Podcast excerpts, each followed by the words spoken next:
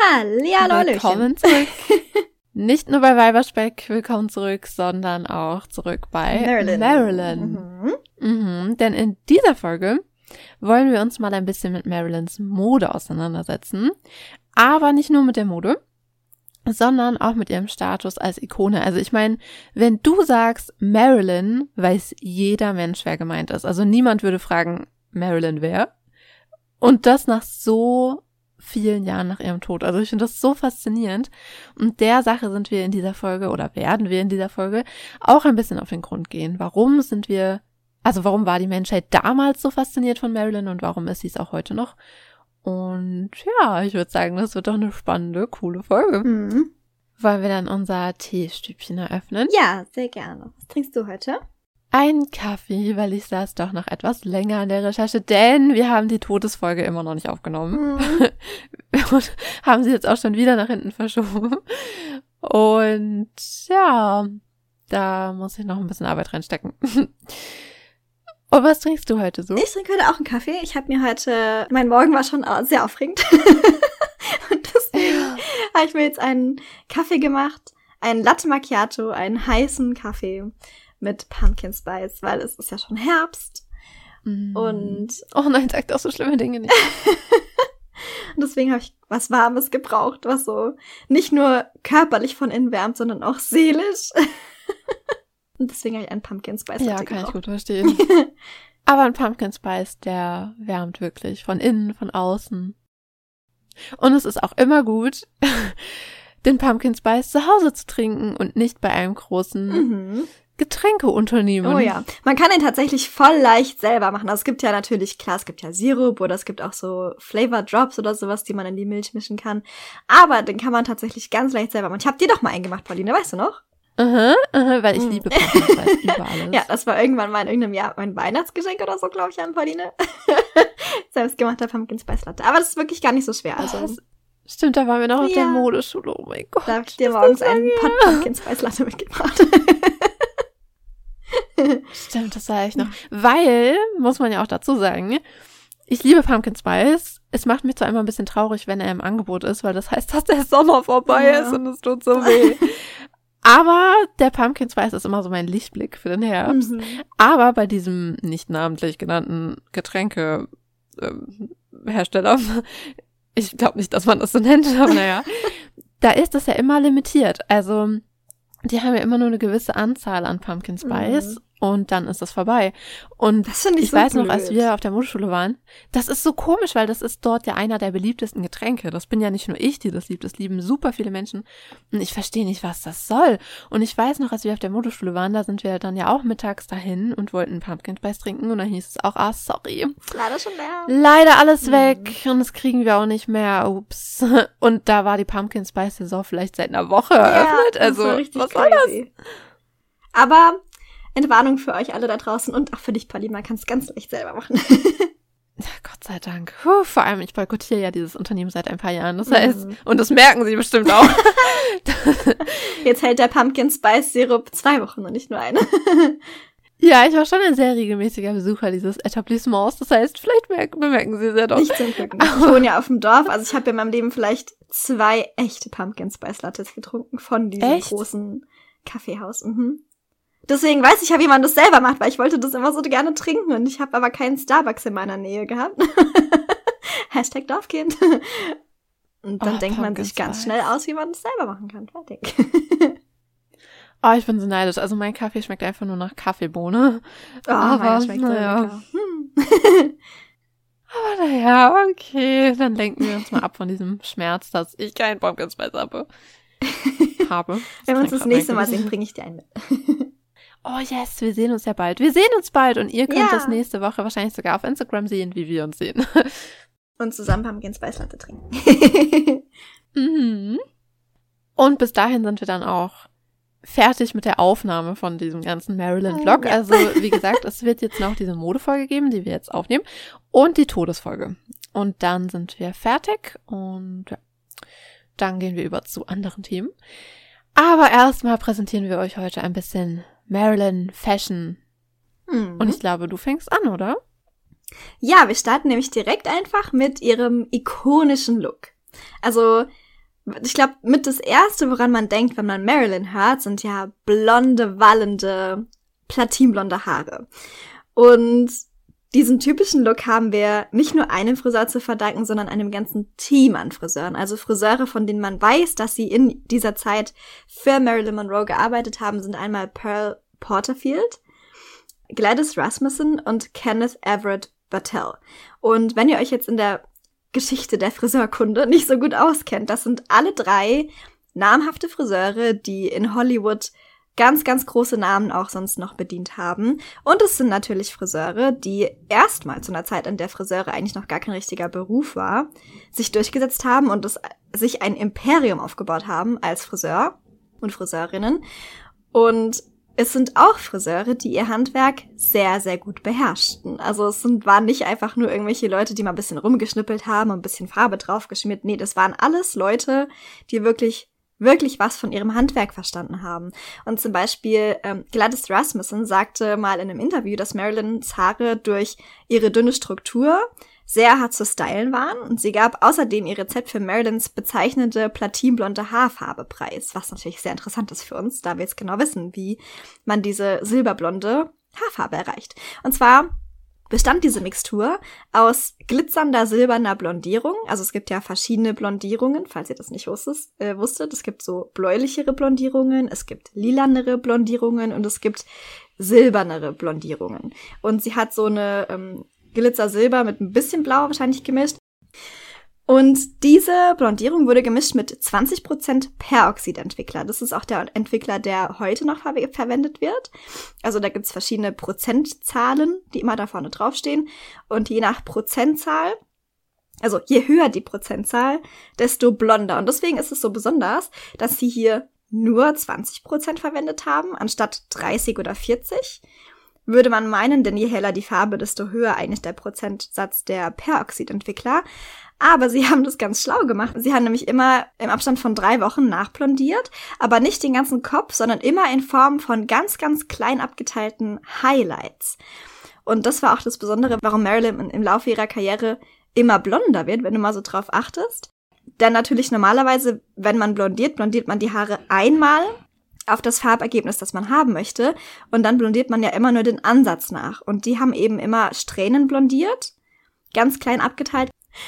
Und haben natürlich dann immer das ganze Haar blondiert, also nicht nur den Ansatz. Deswegen kann man es immer ganz gut nachvollziehen, dass Marilyn im Laufe ihrer Karriere immer blonder wird. Das ist die Erklärung dafür. Und dann weiß man tatsächlich auch ein bisschen was über ihre Haircare-Routine, also was sie so täglich für ihre Haare so gemacht hat oder wenn sie zu Hause war, nicht beim Friseur. Denn in ihrem Nachlass, der wurde ja nach ihrem Tod versteigert oder Teile davon, fanden sich außerdem Cholesterol, das ist eine Conditioning-Creme, also die gab es auf dem deutschen Markt, glaube ich, nicht, aber auf dem amerikanischen Markt für trockene Haare und Kopfhaut. Und ich meine, wenn man jetzt davon ausgeht, dass Marilyns Haare generell eine sehr dünne Struktur hatten und hart zu stylen waren, dann kann man sich ja ungefähr vorstellen, wie trocken diese Haare sein mussten. Denn tatsächlich, die Blondierung war ja nicht das einzige chemische Behandlungsmittel, was sie benutzt haben. Denn wenn man sich Bilder anguckt von der ganz, ganz jungen Marilyn, also als sie so gerade angefangen hat mit Modeln, hatte sie ja braune oder so mittelbraune, krause Haare und Naturlocken. Und das wollte man eben nicht. Das war nicht ähm, das Ideal, denn das Ideal war ja perfekt und Naturlocken sind selten, also immer schön, aber selten perfekt. und deswegen hat man eben hier die Blondierung angewendet, einmal um die Haarfarbe zu korrigieren.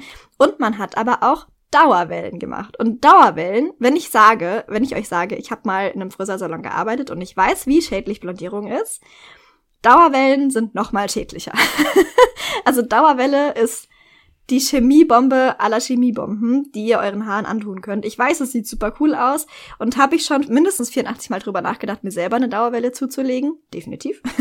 Oh, ich auch, ich auch. Das sieht so cool aus. Aber man sollte es nicht tun. Wenn man es irgendwie verhindern kann, sollte man sich keine Dauerwelle zulegen. Wie oft diese Dauerwelle aufgefrischt wurde, konnte ich nicht rausfinden, aber ich bin ja vom Fach, wie ich gerade gesagt habe.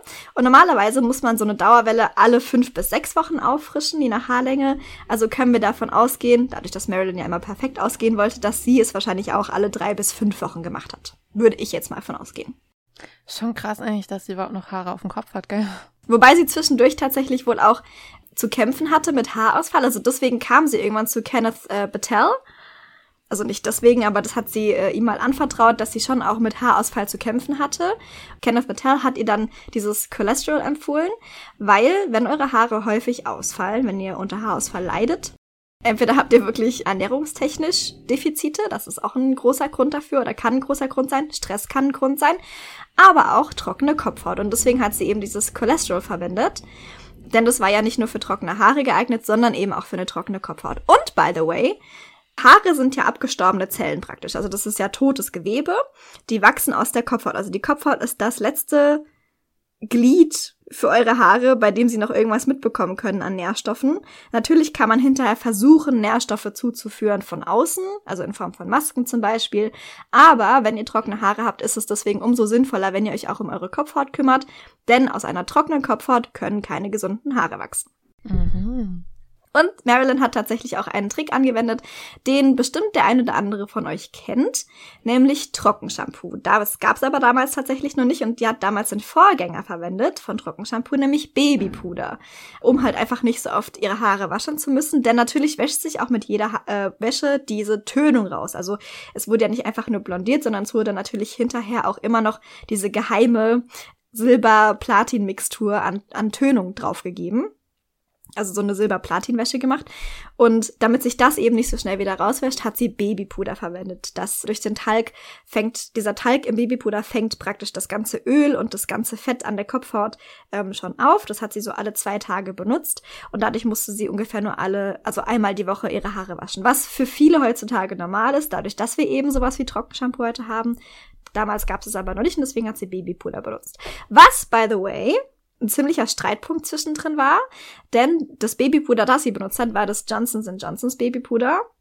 Also von einer großen amerikanischen Marke auf jeden Fall. Und da wurde in dem Rothalg, was für dieses Babypuder verwendet wurde, denn viele Frauen verwenden ja anscheinend Babypuder, habe ich rausgefunden bei der Recherche. Viele Frauen verwenden Babypuder auch für ihre persönliche Hygiene. Und das sollte man nicht tun, denn in diesem Babypuder wurde in den Teigresten wurde Asbest gefunden. Also das sollte man auf gar keinen Fall benutzen, denn durch dieses As durch diesen äh, Asbest Anteil. Es war wohl nicht in allen Chargen, aber in manchen Chargen konnte man das nachweisen. Und es gibt tatsächlich in Amerika äh, eine Studie, die eine Studie oder einige Studien, die dieses Babypuder mit Krebserkrankungen verlinken. Also es gab wohl einige Frauen, die dann äh, hervorgetreten sind und gesagt haben, so hier, ich habe das immer benutzt und jetzt habe ich Eierstockkrebs, glaube ich, war's. Und dass dieser, dieser Krebs konnte man Teile nachweisen, also man konnte das teilweise darauf zurückführen, dass diese Frauen wohl vermehrt Babypuder für ihre persönliche Hygiene benutzt haben. Aber das auch mal ganz am Rande. Sie hat dieses Babypuder ja hoffentlich nur an dem Kopf verwendet. Deswegen. Ja, ich meine, untenrum ja. solltest du ja eigentlich gar nichts verwenden. Gar nichts, liebe Kinder. Gar nichts sollte man da verwenden, denn eure äh, persönlichen Gegenden haben die Möglichkeit und die, äh, die Fähigkeit, sich selbst zu reinigen. Deswegen sollte man da unten gar nichts hinpacken. Gar nichts. Nicht mal Babypuder. Mm, nur Wasser. Mhm. Aber ja, das äh, so viel mal zu Marilyns Haarroutine. Also das, wie gesagt, ist ja so ihr ganz, ganz bezeichnender Look, den man ja kennt von Marilyn. Also natürlich auf den frühen Fotos hat sie noch die braunen Haare, aber falls ihr euch jemals gefragt habt, was Marilyn mit ihren Haaren so angestellt hat, das war natürlich nicht gesund, was sie gemacht hat. Alle drei Wochen ihre Haare zu färben oder zu blondieren, besser gesagt, ist äh, ganz und gar nicht gesund. Alle drei bis fünf Wochen wahrscheinlich eine Dauerwelle zu machen, ist auch nicht gesund. Und Babypuder ist auch so lala. Wie wir jetzt gerade gehört haben. Also bitte ahmt diese äh, Routine nicht nach. Setzt euch bitte mit eurem Haarprofi des Vertrauens auseinander damit, wenn ihr auch so Marilyn blonde Haare haben wollt. Aber bitte macht's nicht genauso wie Marilyn. Das ist nämlich nicht gesund. Also, es gibt ja sehr, sehr viele legendäre Stories rund um Marilyn Monroe und einer meiner liebsten präsentiere ich euch jetzt. Also, ich glaube, das ist wirklich meine Lieblingsstory. Denn Marilyn ist so hübsch, dass sie wahrscheinlich sogar in einem Kartoffelsack gut aussehen würde. Und das sage ich nicht nur so, sondern ich weiß es. Denn 1951 schoss der Fotograf Earl Tyson Bilder von Marilyn in einem taillierten Kartoffelsack. Also man muss natürlich fairerweise dazu sagen, es ist nicht einfach nur ein Kartoffelsack, sondern es wurde schon ziemlich stylisch hergerichtet. Wie es dazu kam, ist etwas umstritten. Also es gibt verschiedene Stories darüber. Der Legende nach besuchte Marilyn eine Party in Beverly Hills in einem sehr tief ausgeschnittenen Kleid. Und eine Zeitungskolumnistin fand diesen Ausschnitt extrem billig und vulgär und diesen ganzen Auftritt sehr vulgär und war der Meinung, dass der Schauspielerin sogar ein Kartoffelsack besser stehen würde als dieser Fetzen. Und das hat sie eben auch so kundgetan in ihrer Kolumne. Und diesen PR-Coup konnte sich die Fox natürlich nicht entgehen lassen und ließ Marilyn daraufhin in einem Kartoffelsack fotografieren, um eben zu zeigen, oh ja, liebe Leute, Marilyn sieht sogar wirklich in einem Kartoffelsack noch spektakulärer aus. es gibt aber auch Stimmen, die sagen, dass Fox einfach selbst die PR-Maschine angeworfen hat und einfach zeigen wollte, wie hübsch eben, also, weißt du, weil Marilyn war ja immer so das hübsche Starlet, was einfach mega ja, hübsch war und auch in mhm. ihren tollen, hübschen Kleidern und so. Und dass sie einfach zeigen wollten, hey, Marilyn kann sogar in einem Sack gut aussehen. Also die braucht keine hübschen, funkelnden Kleider, sondern ja, die sieht wortwörtlich auch in einem Kartoffelsack gut aus. So oder so, egal wer, wie und warum jetzt die Fotos veranlasst wurden, das ist der Beweis, dass Marilyn einfach wirklich in allem gut aussieht. In tatsächlich wortwörtlich allem. Ja, das ist die kleine süße Story zum Kartoffelsack. Ich liebe es.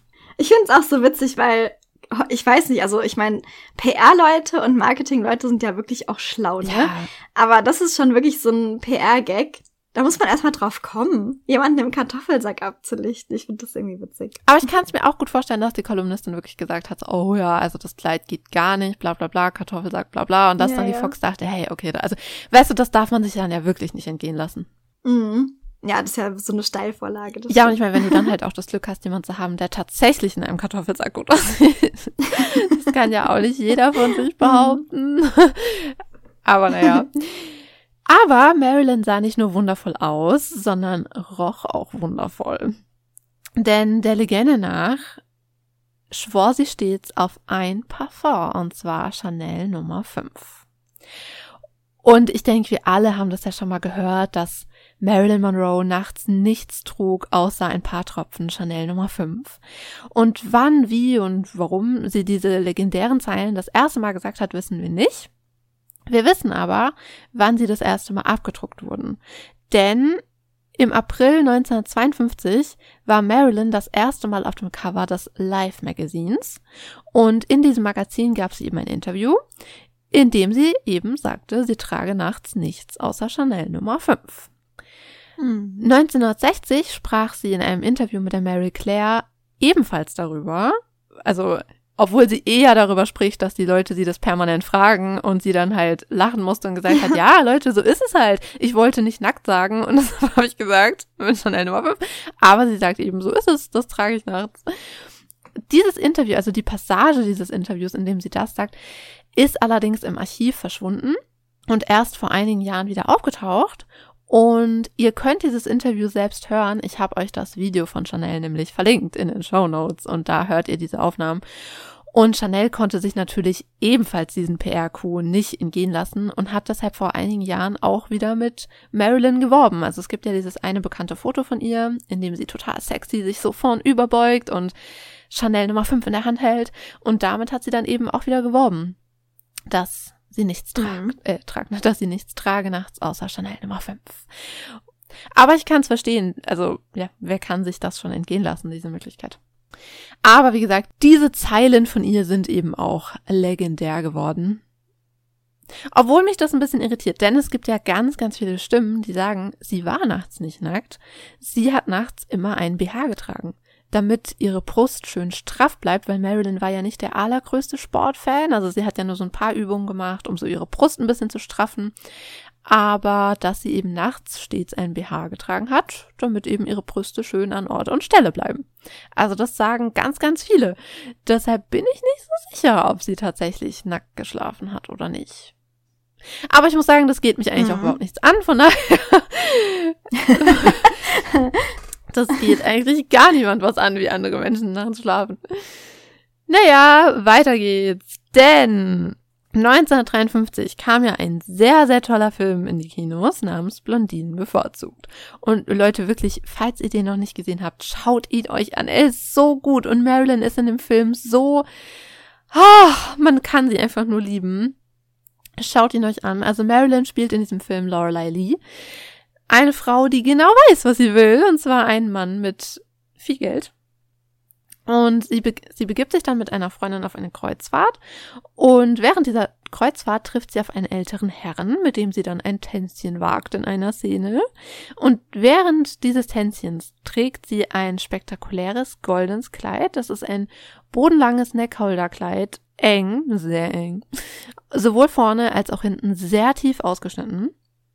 Und das Kleid sitzt auch so eng an ihr dran, dass sie in das Kleid eingenäht werden musste. Also ich glaube, soweit ich weiß, hatte das Kleid nicht mal einen Reißverschluss, sondern es wurde eben ihr angezogen und dann wurde sie eingenäht. Entworfen mhm. wurde es von William Travia, einem sehr erfolgreichen Kostümbildner des alten Hollywoods, der auch sehr viele Jahre mit Marilyn zusammenarbeitete. Ich fand dieses Kleid nämlich nicht nur deshalb spannend, weil es super toll aussieht und aus einem Film kommt, den ich sehr liebe. Denn wenn wir ehrlich sind, man sieht das Kleid in dem Film echt nur super kurz, also echt nur ein paar Sekunden eigentlich. Sondern weil wir bei diesem Kleid auch etwas sehen, was Marilyn sehr oft gemacht hat. Nämlich, dass sie ihre Filmkostüme auch abseits des Sets getragen hat. Das kam wirklich sehr, sehr häufig vor. Also nicht nur bei diesem Kleid jetzt, sondern echt bei vielen Kleidern, dass sie die Kleider toll fand und dann das Kostümdepartment gefragt hat, hey, kann ich mir das leihen für eine Party und das dann auch gemacht hat. Und dieses goldene Kleid trug sie kurz nach den Dreharbeiten müsste es gewesen sein, trug sie es bei einer Party im Beverly Hills Hotel, bei dem sie ja damals auch gewohnt hat, also in dem sie damals auch gewohnt hat.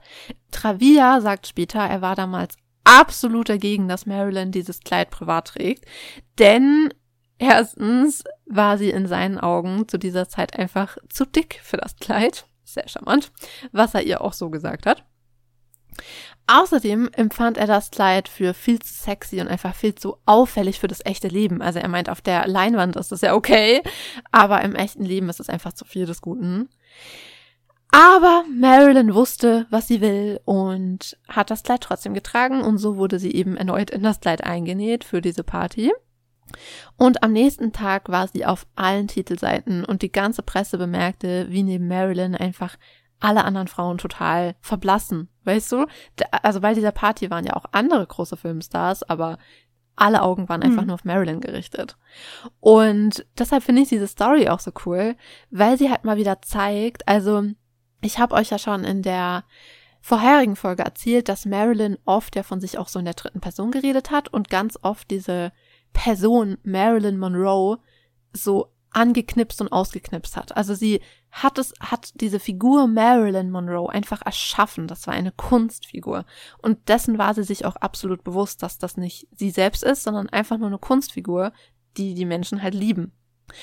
Und das sieht man, finde ich, bei diesem Kleid halt wieder. Also, dass sie sich denkt, das ist perfekt für Marilyn Monroe. Genau das braucht eine Marilyn Monroe bei einem Auftritt. Und sie eben genau weiß, wie sie diese Kunstfigur zum Leben erwecken kann und in Szene setzen kann. Und wenn sie dann eben so eine Idee im Kopf hat, dann macht sie das auch. Und dann ist ihr auch total egal, wenn selbst der Designer sagt, Marilyn, äh, nee, mach's lieber nicht. Das ist ihr total egal. Sie macht es, weil sie weiß am allerbesten, wie man Marilyn Monroe in Szene setzt.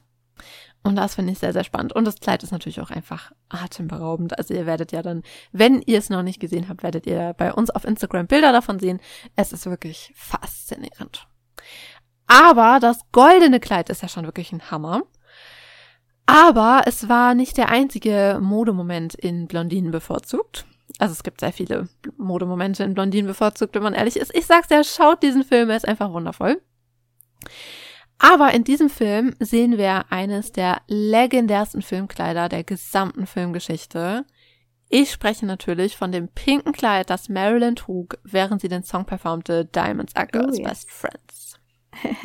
Kaum zu glauben, aber wahr, eigentlich sollte dieses Kleid gar nicht existieren. Denn der Kostümdesigner William Travilla, der auch für dieses pinke Kleid verantwortlich war, hatte für den Song eigentlich was ganz anderes kreiert. Also Marilyn sollte während dieses Auftritts eigentlich ein hautenges, sexy Showgirl-Kostüm tragen aus Netzstoff, bei dem die wichtigen Stellen aber mit sehr, sehr vielen Diamanten bestickt waren. Also ich glaube, ich kann das gar nicht richtig beschreiben. Man muss einfach ein Bild davon gesehen haben. Auch das werdet ihr bei uns auf Instagram sehen. Es sieht einfach atemberaubend aus. Also wirklich, wow. Sie, also Marilyn sah in diesem Kleid einfach, also was heißt Kleid? Das ist kein Kleid, das ist wirklich ein Showgirl-Kostüm. Sah darin einfach umwerfend aus. Und das Studio hat sich dieses Kostüm auch einiges kosten lassen. Also man sagt, dass das Kleid circa 4000 Dollar gekostet haben soll. Und das wären in heutiges Geld umgerechnet circa 40.000 Dollar. Und das ist schon eine Menge, Menge Geld für ein Kleidungsstück mhm. generell, aber vor allem für ein Filmkostüm, was ja auch nur in ein paar Minuten getragen wird. Wow. Mhm. Aber wir wissen ja heute, dass dieses super teure Kleid überhaupt nicht zum Einsatz kam. Und das liegt daran, dass während der Dreharbeiten ein gewisser Kalender auf den Markt kam. Darin war eine nackte Marilyn. Und wir haben ja auch schon in den Folgen über ihr Leben gehört, dass das wirklich ein Riesenskandal war. Also das Studio war ja total besorgt um, um ihr Image. Aber auch wieder hier, ich finde, das ist so ein toller Charakterzug von Marilyn, weil das Studio ja unbedingt wollte, dass sie das verleumdet. Also, dass sie sagt, das, also ich glaube, das haben wir nämlich gar nicht so arg besprochen in der Lebenfolge. Das Studio wollte unbedingt, dass Marilyn sagt, das bin ich nicht. Das ist irgendeine Blondine, die aus Versehen so aussieht wie ich. Ups. Aber das bin ich ja, nicht. Oder so ein halt unbekanntes Double oder so. Ja, und das also, hätte ja auch sein können. Das gab's wohl damals auch schon, genau. Das, aber das fand ich eine richtig, richtig starke Aktion. Das haben wir in der ersten Folge auch erzählt, dass sie dann in der Pressekonferenz einfach klipp und klar gesagt hat, ja, das war ich. Und dass sie das nicht nur gemacht hat, sondern was ich halt so liebe, dass sie ja auch selbst hinterher erzählt, das war für mich total unverständlich, warum das Studio das wollte. Also für mich war das so, ja, ich habe mhm. das gemacht und ist doch nichts dabei. Also so voll, also weil eigentlich, ja. und genau das finde ich so faszinierend auch an Marilyn, weil eigentlich ist ja so ein Nacktkalender schon auch was, was man als etwas schmuddelig in Anführungszeichen empfinden könnte, weißt du? Aber Marilyn macht das mit so einer natürlichen Art, so, ja, das war ich und? Also, da ist nichts dabei. Und dadurch empfindet man das auch selbst nicht als schlimm. Das ist so, ja, ja, okay. Was auch immer. Und das finde ich so faszinierend, dass Marilyn das schafft, das alles so harmlos wirken zu lassen. Obwohl es das gar nicht war, vor allem für die damalige Zeit. Und wie gesagt, das Studio war wirklich außer sich und deshalb dachten sie sich halt, okay, wir, müssen irgendwie den Image hier, äh, ihr Image ein bisschen wahren und wir müssen da irgendwie diesen Skandal von uns wegschaffen. Und deshalb wollten sie Marilyn natürlich auf gar keinen Fall so nackt in dem Film präsentieren. Also mhm. musste Travia in Windeseile ein neues Kleid erstellen und heraus kam eben dieses pinke Kleid. Es ist wirklich leuchtend pink, obwohl man sagen muss, das sieht nur auf dem Bildschirm so aus. Also in echt ist das Kleid eher rosa, aber durch die Filmbearbeitung damals wirkt es einfach sehr leuchtend pink, obwohl es das eigentlich gar nicht war. Es ist schulterfrei, bodenlang, eng anliegend, mit einer sehr, sehr großen Schleife im Rückteil. Das Rückteil wurde auch ein bisschen geschlitzt, um eben mehr Bewegungsfreiheit zu haben, weil sie tanzt ja mit diesem Kleid und das war, glaube ich, trotz Schlitz gar nicht so einfach, aber man wollte sie halt so ein bisschen erleichtern. Der Stoff ist innen mit schwarzem Satar gefüttert, das sieht man auch an einigen Stellen, also an der Schleife sieht man das auch ein bisschen. Und man sagt auch, dass das Kleid damals innen drin mit Filz noch ein bisschen gestützt wurde, damit das Kleid einfach mehr Halt hat, damit es ihr nicht einfach runterrutscht. Weil dieser, dieser Seidensatar, der ist ja auch schon ein bisschen rutschig, wenn man ehrlich ist. Ja. Und zu dem Kleid gehören lange dramatische Handschuhe, die ursprünglich schwarz sein sollten, wie das Futter. Doch letztendlich entschied sich Travia dazu, sie nicht schwarz zu machen, sondern passend zum Kleid eben auch pink. Und während der Performance wurde sich ja sehr viel bewegt. Und weil das Kleid so lang war, war es natürlich sehr anfällig für Schmutz. Und laut Travias Aufzeichnung wurde deshalb ein zweites Kleid angefertigt, das genauso als, aussah als Backup, damit sie eben beide nutzen kann. Nur ein Kleid hat allerdings die Zeit überlebt und dieses Kleid wurde 2010 versteigert für die stolze Summe von 370.000 Dollar. Also auch einiges. Wow. Es gibt aber übrigens nicht nur das pinke Kleid, sondern dieses Kleid gibt es auch in einer weißen Ausführung. Und davon gibt es auch richtig viele Bilder, weil diesen Look, dieses weiße Seiden-Satar-Kleid, auch mit langen Handschuhen, hat Marilyn bei einigen Anlässen getragen. Also ich wette mit euch, wenn ihr mhm. das Foto davon seht, ihr wisst alle, was ich meine. Also das ist so bekannt. Aber wenn man halt bedenkt, dass, also auch das finde ich total faszinierend. Marilyn hat ja in gar nicht so unfassbar vielen Filmen mitgespielt und trotzdem sind zwei ihrer Kleider, eins werden wir ja gleich von Magda hören, sind zwei ihrer Kleider wirklich die bedeutendsten Filmkleider jemals. Das finde ich so faszinierend. Also, wow. Mhm. Aber da würde ich sagen, reden wir auch nicht weiter lang drum rum, sondern Magda, präsentiere uns doch gleich das nächste phänomenale Filmkostüm. Ja, äh, Pauline hat ja gerade schon gesagt, ich hätte fast Marilyn gerade gesagt, Marilyn hat ja gerade schon gesagt, das ist, auch das ist ein unsterbliches Stück Filmgeschichte. Und zwar das Kleid aus Das verflixte siebte Jahr. Ihr habt es euch wahrscheinlich gerade alle schon gedacht, als ihr es gerade gehört habt, das Intro für das Kleid. Aber ja, ihr wisst sicher alle, welches wir meinen. Dieses weiße Plissé, Midi-Kleid, Midi-lang, Wadenlang ungefähr, in dem Marilyn über dem U-Bahn-Schacht steht in New York und der Rock hochgeweht wird und sie diese Pose macht. Ah, oh nein. Das Kleid wurde damals vom Kostümverantwortlichen auch William, Will, William genau, der Willem, ähm, William, der Willem Trevilla. Nee, wurde damals vom Kostümverantwortlichen vom Kostümverantwortlichen William Trevilla entworfen, also genau wie das pinke Kleid eben auch. Hatte, also er hatte auch mehrere äh, Kostüme noch entworfen und dieses Kleid hat ihn ebenfalls unsterblich gemacht. Also ich finde es schon heftig, dass beide diese Kleider vom gleichen Kostümdesigner stammen, weil es einfach, es zeigt einfach, wie gut er Marilyn auch kannte. Ein Stück weit, dass er genau diese Kleider für genau sie designt hat, weil er eben wusste, was sind Marilyns Vorzüge, mit was spielt sie auch. Sie hat ja sehr viel auch ähm, so Physical Comedy, nennt sich das gemacht, dass sie eben ihren Körper auch in komedische Zwecke, für komedische Zwecke eingesetzt hat. Und ähm, ja, das hat ihn absolut unsterblich gemacht und Marilyn eben auch. Und das Kleid hat einen Neckholder-Ausschnitt und ist bis zur Taille eng geschnitten. Also die ähm, Brüste sind so ein bisschen geschnitten wie so ein Triangel-Bikini, also laufen oben schmal zu und unten an überhalb der Taille, also zwischen Brust und Taille. Dieses Stück ist eng geschnitten und der Rock ist eben aus einem weißen oder fast silberfarbenen Plissé-Stoff hergestellt, der bis zu den Waden geht. Und das Kleid löste bei der Menge immer wieder Jubel aus. Wir haben ja schon in der ersten Folge über Marilyn gehört, dass es auch bei ihrem Mann einen Tobsuchtsanfall ausgelöst hat. Denn diese Szene wurde ursprünglich in New York, also in den Straßen von New York gedreht. Das wurde ja auch Presse eingeladen dazu, um eben genau diese Szene zu fotografieren und schon mal Werbung für den Film zu machen. Und das alles zusammen, also die Leute von der Presse, Joe DiMaggio mit seinem Tobsuchtsanfall und natürlich die ganzen Fußgänger und Passanten und Fans, die natürlich immer wieder gejubelt haben und immer wieder ihren Namen geschrien haben um natürlich auch Aufmerksamkeit zu bekommen. Das war alles so laut und so viel Trubel und Lärm, dass sie nach 14 Mal, also 14 Versuchen in New York, an den Straßen von New York, diese Szene doch nachgedreht haben im Studio. also das, was man letztendlich im Film sieht von dieser Szene, ist nicht in New York gedreht, sondern auf dem Studiogelände von Fox. Denn es war einfach zu laut und man hat teilweise überhaupt nicht verstanden, was Maryland und die anderen Schauspieler reden. Und deswegen wurde das einfach in den Studios nochmal nachgedreht. Fun Fact zu dieser Szene. Und das Kleid wurde nach dem Dreh verkauft als Erinnerungsstück. Das machen die Studios manchmal einfach, um auch wieder bisschen wieder Geld reinzuholen. Das ist dann zwar nicht viel, aber so bisschen Hollywood-Sammlerstücke werden ja immer mal wieder verkauft von den Studios. Und äh, es hat damals keine geringere gekauft als meine Debbie Reynolds. Oh. Und zwar für 200 Dollar. also gar nicht mal so viel, würde man jetzt vermuten. Das war für Tausende von Dollar schon weggegangen damals, aber nee, 200 Dollar hat die gute Debbie damals bezahlt.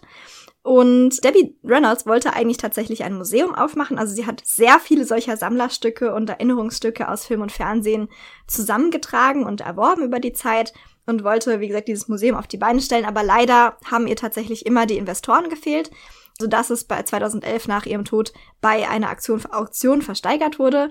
Und jetzt darfst du mal raten, Pauline, Debbie Reynolds, habe ich ja gerade gesagt, hat 200 Dollar dafür bezahlt. Jetzt darfst du mal raten, wie viel bei der Auktion dafür gezahlt wurde. Hm, würde ich sagen, es ging dann weg für 500.000. Soll ich dir sagen, wie viel sie bezahlt haben bei der Auktion? 4,6 Millionen wurde bezahlt für dieses Kleid. Wow. Ja, es ist schon echt krass. Und weißt du, was ich das Witzigste daran finde? Dass die meisten Menschen diesen Film doch überhaupt nicht gesehen haben und trotzdem immer sagen, ach, ja. das ist das weiße Kleid von Marilyn. ja, Das finde ich aber, also da kommen wir auch sicherlich später nochmal drauf zu sprechen, wenn wir dann über Marilyn in der Popkultur auch so sprechen. Aber das ist ja ein häufiges Phänomen. Das ist ja genauso wie mit Star Wars. Es haben ja auch nicht alle Leute Star Wars gesehen. Apropos Debbie Reynolds. aber ähm, es gibt so viele Leute, die immer wieder dieses Zitat bringen von Darth Vader, dieses Ich bin dein Vater. Und ich, ich will nicht sagen, die Hälfte der Menschheit hat noch nie Star Wars gesehen, aber so in dem Dreh wird sich sicherlich einpendeln. Und jeder kennt dieses Zitat. Und genauso ist es eben mit diesem Kleid. Ich glaube, jeder kennt dieses Bild von Marilyn Monroe, weil es eben auch auf so vielen Kalendern, Postern, Postkarten ja abgedruckt wurde im Laufe der Zeit oder auch für Werbung benutzt wurde. Dass es, glaube ich, jeder schon mal gesehen hat. Und ich glaube, viele Leute, wenn sie den Film überhaupt schon mal gesehen haben, ist es ja super. Aber ich glaube tatsächlich, viele Film, viele Leute wissen überhaupt nicht, aus welchem Film das überhaupt ist, wenn ich ehrlich bin.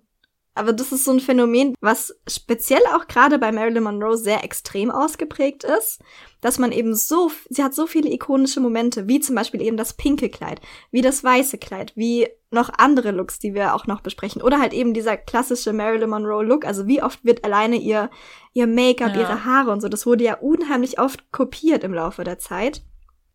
Und im Nachhinein hält man dann die Bilder nebeneinander und denkt sich so, oh, das sieht ja aus wie Marilyn, krass. Oder halt eben gezielt, dass Leute, was weiß ich, es steht ja auch Halloween jetzt kurz bevor, oder was heißt kurz bevor, aber wir bewegen uns darauf zu. Und es werden mit Sicherheit auch dieses Jahr wieder Leute als Marilyn Monroe sich verkleiden und die, also diesen Look ja. nachahmen, entweder diesen pinken Look oder eben diesen weißen oder einen weißen. anderen von ihren vielen ikonischen Looks. Ich habe das schon in so vielen Serien gesehen, dass Leute diesen Look ja, wählen. Richtig. Du hast ja gerade schon ihr ikonisches Make-up erwähnt. Erzähl uns doch mal ein bisschen über ihr Make-up. Wie können wir zu Hause einen Marilyn-Look erzielen? das kann ich euch genau erzählen. Ich hatte nämlich die sechs bedeutendsten Schritte in ihrer Make-up-Routine euch zusammengefasst. Aber vorab noch mal ganz kurz was zu ja, wenn man so möchte, dem Urheber dieses klassischen Marilyn-Looks, und zwar ihrem Make-up-Artist Alan Whitney Snyder. Der war sehr lange Jahre an Marilyns Seite und war der Make-up-Artist ihres Vertrauens. Also sie hat sich immer wieder von ihm schminken lassen. Das haben wir in der Lebenfolge auch gehört, dass er ja auch über den Tod hinaus für sie da war und sie geschminkt hat. Da könnte ich jetzt mal wieder weinen. Ja, oh mein Gott, ja. Oh. Ja, also hat sie wirklich zeitlebens immer wieder geschminkt. Und diesen klassischen Make-up, äh, diesen klassischen Marilyn-Look haben wir ihm zu verdanken. Und von ihm können wir auch einige Profi-Tipps in unserer, unser Make-up-Kästchen integrieren. Denn er hat ja im Laufe der Jahre natürlich immer mal wieder Interviews gegeben und hat in diesen Interviews immer mal wieder ähm, Sachen preisgegeben, die er für Marilyns Make-up-Look oder für Marilyns Gesicht hauptsächlich verwendet hat. Also hier die sechs wichtigsten Tipps. Erstens hat äh, Snyder immer als Grundlage, heutzutage kennen wir ja so Primer und bla bla bla, und er hat damals aber immer Vaseline unter ihr Make-up gemacht zur Vorbereitung, denn dadurch war ihre Haut besonders gut mit Feuchtigkeit versorgt und hatte diesen ganz speziellen Glow, den man ja, der ja für die Kamera sehr wichtig ist. Und zum Schluss, also wenn das ganze Make-up schon fertig war, hat er immer noch mal ein bisschen Vaseline auf die Wangenknochen und auch teilweise unter ihre Augenbrauen getupft als Highlighter. Also heute kennen wir ja für 30 Euro irgendwelche Highlighter kaufen. Das braucht man gar nicht. Kauft euch einfach für einen Euro ein Töpfchen Vaseline und ihr seid good to go. also, ja, das war schon mal der erste Tipp. Er hat außerdem fünf verschiedene Produkte auf ihren Lippen verwendet. Also das ist der zweite Tipp. Und zwar, wenn ihr schon immer einen Marilyn Monroe Lippen-Look mal nachschminken wolltet, passt jetzt gut auf. Und zwar müsst ihr als erstes einen dunklen Lip Liner, also ein dunkles, dunkles Rot, so ein Weinrot, mit dem er die Mundform nochmal etwas betont hatte. Also Marilyn hatte ja auch so eine Sie hatte eine sehr spezielle Lippenform und um diese Lippenform aber noch weiter zu betonen, hat er den, die Lippen einfach mit diesem dunklen Rot umrandet. Und als zweites hat er wieder ein relativ dunkles Rot verwendet, also so ein Kaminrot. Und das in kleinen Strichelbewegungen von außen nach innen aufgetragen. Als drittes ein knalliges Rot, das in kleinen Bewegungen auf die Mitte der Lippen aufgetragen wurde und als viertes ein Highlighter-Produkt, also ein ähm, weiß oder ein cremefarbener Lidschatten auf den auf der unteren Lippe, also in der Mitte auf der unteren Lippe und zuletzt, das war der letzte Schritt, einen rosafarbenen Lippenbalsam. Also kein Lipgloss, wie man ja vermuten könnte, sondern er hat extra einen Lippenbalsam verwendet, weil natürlich diese ganzen Produkte die Lippen auch unheimlich austrocknen und eben um das ein bisschen vorzubeugen, hat er einen Lippenbalsam verwendet. Also, ja. There you go, das waren die fünf Schritte oder die fünf Produkte, die man braucht, um diese klassischen Marilyn-Lippen nachzuschminken. Und was man natürlich hier auch betonen muss, man macht es ja ganz gerne, wenn man so Lippenstift drauf macht, so schwupp, schwupp, einmal, einmal unten, einmal oben, mit einem, in einem Zug. Das ist für diese Marilyn-Lippenroutine auch nicht der richtige Hergang. Also man muss wirklich in kleinen, stricheligen Bewegungen die Lippen nach und nach mit Farbe füllen. Genau. Dann war natürlich ein weiterer Trick in Snyders Kästchen Contouring. Kennen wir heute auch, macht gefühlt jeder. Und was aber damals, das war damals auch schon ein Ding, by the way. Also man hat auch damals, gerade für Film und Fernsehen, also Fernsehen kam ja damals erst auf, aber besonders für Film, hat man damals auch schon die Schauspielerinnen mit Contouring versehen. Also diese Konturen des Gesichts nochmal so vorzuheben. An den Wangen aber hauptsächlich. Und was Snyder damals gemacht hat, ist, dass er auch Marilyns Nase konturiert hat. Aber nicht mit Bronzer, was man, also dieses dunkle, braune Puder, was man verwendet, sondern mit Rouge. Und zwar hat er einfach, wenn er die, das Rouge an den Wangen aufgetragen hat zum Schluss, danach ist er hingegangen und hat einen kleinen Rouge-Punkt an die Spitze ihrer kleinen Nase gemacht, die ja äh, schon auch eine sehr ästhetische Form hatte. Und damit diese Nase einfach noch kleiner und stupsiger wirkt, hat er diesen Rouge-Punkt aufgetragen. Die Augenbrauen sind ja auch ein wichtiger Bestandteil in Marions Gesicht, also ein sehr markanter Bestandteil. Und zwar hat er unterhalb der Augenbrauen, dieser äh, Knochen, auf dem die Augenbrauen sitzen, mit weißem oder hellem Lidschatten betont und den inneren Augenwinkel auch, damit die Augen größer gewirkt haben. Das nannte Marilyn immer das Greta Gabor Auge, denn die hat das auch schon gemacht unterhalb der Augenbraue. Zu, es ist ja praktisch auch ein Kontur, also ein Konturen hervorheben. Und dann hat er zusätzlich natürlich auch nochmal, was die Augen auch größer scheinen lässt, mit weißem Liner die untere Wasserlinie betont, also aufgetragen auf der Wasserlinie und was er auch gemacht hat, einen roten Liner. Also viele Leute haben ja einen schwarzen Kajal und das war's. also wenn ihr den Marilyn-Look kopieren möchtet, braucht ihr neben diesem schwarzen Liner auch noch einen weißen, einen roten und einen braunen. Dazu kommen wir aber gleich. also in die Mitte des Auges, also nicht die Mitte des Auges, sondern in den inneren Winkel des Auges nochmal einen roten Liner, denn dadurch wirken die Augen auch nochmal größer. Marilyn hat ja sehr offensichtlich falsche Wimpern getragen, das kann man natürlich nicht verneinen, aber sie hat tatsächlich keine vollen Wimpern getragen. Also keine ganze Tresse, sondern nur die Hälfte. Also sie hat immer nur die hintere Hälfte ihres Auges betont, den äußeren Augenwinkel. Und ähm, das gibt's heutzutage auch zu kaufen. Früher gab's das noch nicht. Früher hat sie einfach die Wimperntressen immer ähm, in der Hälfte durchgeschnitten. Äh, und zwar hat sie das extra so gewollt. Das hat sie mit Snyder so abgesprochen, weil sie schon auch wollte, dass ihr Make-up-Look natürlich aussieht. und deswegen wollte sie eben keine ganzen Wimpern tragen, also nicht beim ganzen Auge, sondern eben nur außen, weil natürlich das, diese äußerlichen Wimpern sind ja dieses ähm, Cat Eye, Fox Eye, also diese, diese ähm, sehr lascive Blick wird ja dadurch betont, den sie hatte. Und dann kommen wir auch schon zum sechsten und letzten Punkt. Um diesen lasciven, schweren Blick zu bekommen, natürlich einmal diese halben Wimpern, habt ihr euch ja mitgeschrieben, ist ja klar.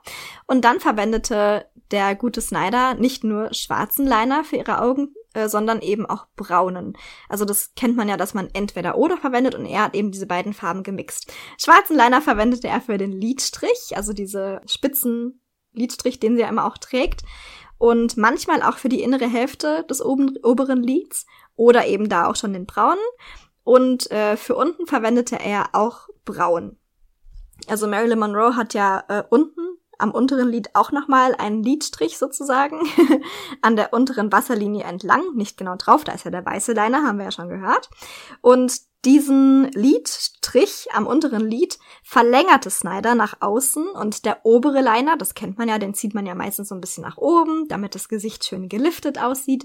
Und den unteren Liner ähm, zieh, äh, zog Snyder immer nach unten so ein bisschen. Der ist auch nicht ganz so lang wie der obere Strich, aber das hat er gemacht, um eben so eine Art Schatten, so einen falschen Schatten zu kreieren, dass es so aussieht, als ob die Wimpern einen Schatten werfen, damit die Wimpern größer aussehen, als sie sind. weil Marilyn Monroe wollte ja nicht so große Wimpern, aber sie wollte natürlich trotzdem diesen lassiven, schweren Blick haben. Und das ist eben das Geheimnis, warum es bei ihr immer so besonders aussieht, dieser schwere Blick. Einmal, weil sie ihn sowieso hatte, aber weil Snyder eben sehr schlau eigentlich Marilyns Gesichtskonturen und Gesichtsformen noch und auch Ausdruck natürlich genommen hat und den nochmal verstärkt hat. Wir waren ja gerade, also das letzte Filmkostüm, was Magda ja gerade besprochen hat, war ja aus das verflixte siebte Jahr und das wurde ja 54 gedreht. Anfang 55 siedelte Marilyn ja nach New York um. Und ich glaube, mhm. das ist der perfekte Moment, um über Marilyns Alltagsgarderobe zu sprechen.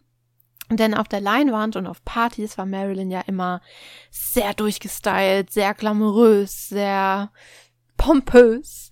Aber im Privatleben sah das ganz anders aus. Also ihre private Garderobe war schlicht, schick, auch ein bisschen sexy, aber einfach komplett das Gegenteil von ihrer Marilyn Monroe Garderobe beim Film.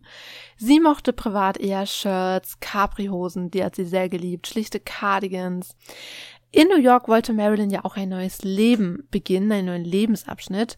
Und da war diese simple Garderobe zum Beispiel auch ganz praktisch, denn das erzählt sie, also das erzählen auch ganz viele Freunde, dass sie gemeinsam rausgegangen sind. Marilyn war ungeschminkt, trug ihre simplen Sachen, weißt du, einfach wirklich nur Shirts, Hose, Schuhe. Das, also weißt du, total basic.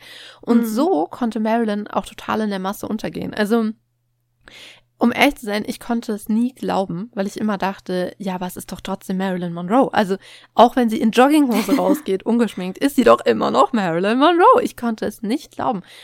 Aber das berichten so viele ihrer Freunde. Und dann habe ich letztens auch mal Fotos von ihr gesehen, ungeschminkt. Die habe ich tatsächlich noch nie gesehen vorher. Und sie ist immer noch wunder wunderschön. Also ihr werdet die Fotos auch auf Instagram sehen. Sie ist immer noch eine wunderschöne Frau, weil sie einfach wunderschön ist. Ich meine, sie ist eine Göttin. Was soll man da machen? Aber ich kann mir das jetzt doch besser vorstellen.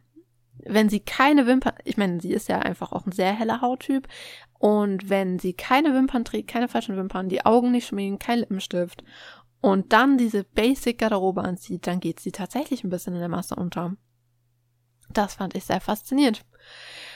Und ja, das erzählen eben auch viele Freunde, dass sie auch gar kein Interesse eigentlich hatte, so an modischen Trends, weißt du, so an Mode generell. Das war eigentlich für sie relativ uninteressant.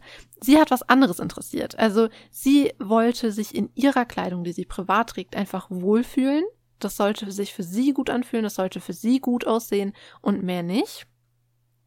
Und weißt du, das, was die auf der Leinwand da macht, das ist was anderes. Das ist ja Marilyn Monroe, das ist die Kunstfigur Marilyn Monroe. Da hat sie ein anderes Verständnis für Mode. Aber für die private Marilyn war das einfach nur, Hauptsache mir geht's gut, Hauptsache ich fühle mich wohl. Und ich sehe irgendwie gut aus. Das war's. Und Amy Green zum Beispiel, über die wir auch in der Lebenfolge schon gesprochen haben, bei der hat sie ja auch gewohnt am Anfang der New Yorker Zeit. Und die berichtet auch, dass, Ma also, dass Marilyn eigentlich gar keine Klamotten hatte und immer wenn sie dann mal irgendwo hingegangen ist, hat sie sich was ausgeliehen, entweder vom Filmdepartment oder von Freunden oder von sonst woher. Und dass Amy Green dann halt das irgendwann mal so in die Hand genommen hat und gesagt hat, komm, wir erstellen dir jetzt mal eine Garderobe. Und das dann gemacht hat, weil, also ich weiß nicht, ob Marilyn das von sich aus gemacht hätte. Und das finde ich irgendwie so faszinierend, dass die private Marilyn einfach wirklich so anders ist als diese Film-Marilyn, weißt du? Und dass man das auch in der Mode so mhm. sieht, dass sie da gar kein großes Interesse hat und trotzdem wundervoll aussah. Also all die privaten Aufnahmen von ihr, sie sieht einfach wundervoll aus. Aber einfach sehr entspannt und sehr ruhig. Und sie trug auch nicht mal gerne Schmuck. Also das berichten auch viele Freunde, dass ihr ja viel Schmuck geschenkt wurde, vor allem von Männern.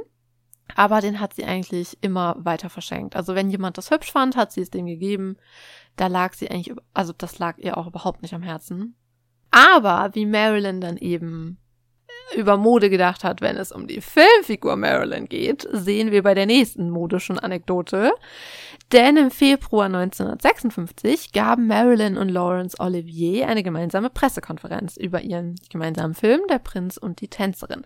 Diese Pressekonferenz hatten wir auch schon mal besprochen, denn das war diese furchtbare Pressekonferenz, bei der die anwesenden Journalisten sich über sie lustig gemacht haben.